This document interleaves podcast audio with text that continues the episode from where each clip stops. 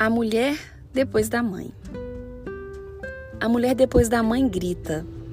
Seu grito é silencioso, inaudível em diversos momentos, até para ela mesma. Mas suas necessidades clamam por atenção e consolo. A mulher depois da mãe fala. Sua fala não é tradicional. Às vezes, se expressa em gestos e fala também através do corpo. A mulher depois da mãe sente, mas seus sentimentos são oprimidos.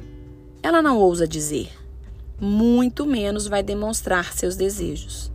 O que ela sente é muito íntimo para contar a quem quer que seja. A mulher depois da mãe clama, um clamor que não tem som.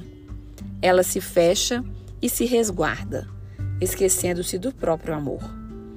Há espaço para o renascer da mulher depois da mãe. Não importa quanto tempo leve para que ela entenda seu momento, importa mesmo é ter coragem de oportunizar este tempo. Uma vez mãe, este título será seu por toda a vida.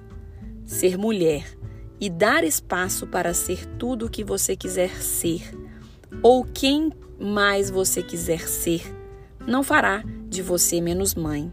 Pelo contrário, este se reencontrar consigo mesma te fará completa. Vamos juntas nessa jornada? Quem impulsiona também é impulsionada.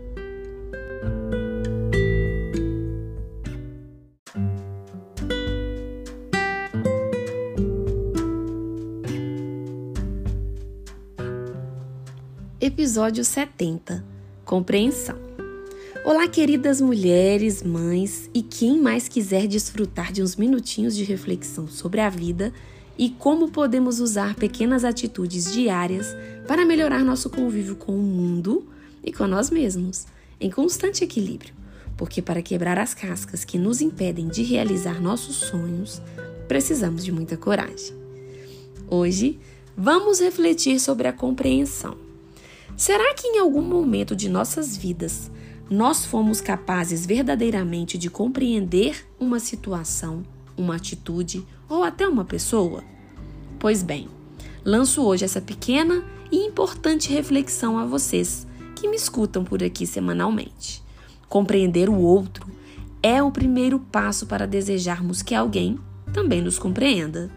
Entretanto, a palavra compreensão possui dois significados distintos a depender da situação em que se aplica. A compreensão é um substantivo feminino que, numa dessas situações, representa a faculdade de conter em si, em sua natureza, ou numa categoria, num sistema.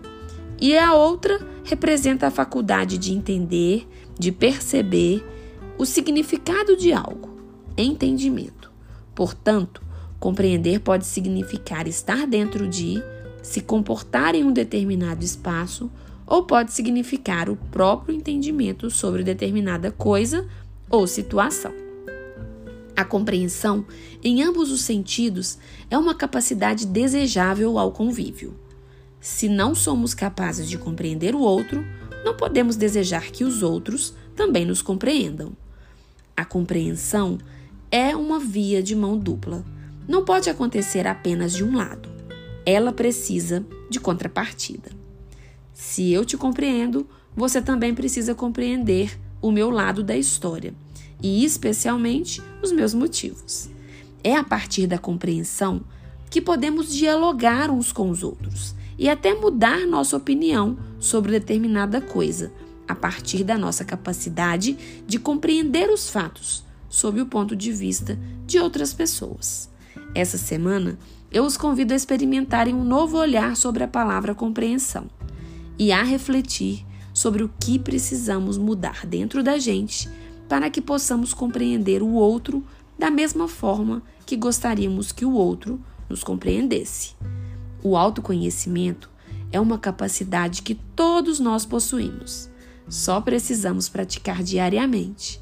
E no fim das contas, descobriremos que mais importante do que ser compreendido é saber compreender o mundo e como nós nos comportamos diante dele. Eu sou Adriana Figueiredo e este foi mais um episódio da segunda temporada do podcast Estreia de Mãe, feito para compartilhar amor e inspirar pessoas, especialmente mulheres, a buscarem o autodesenvolvimento para se ampliarem. Toda terça, uma gotinha de palavras de compreensão feminina para te lembrar que a mulher está aqui, além da mãe.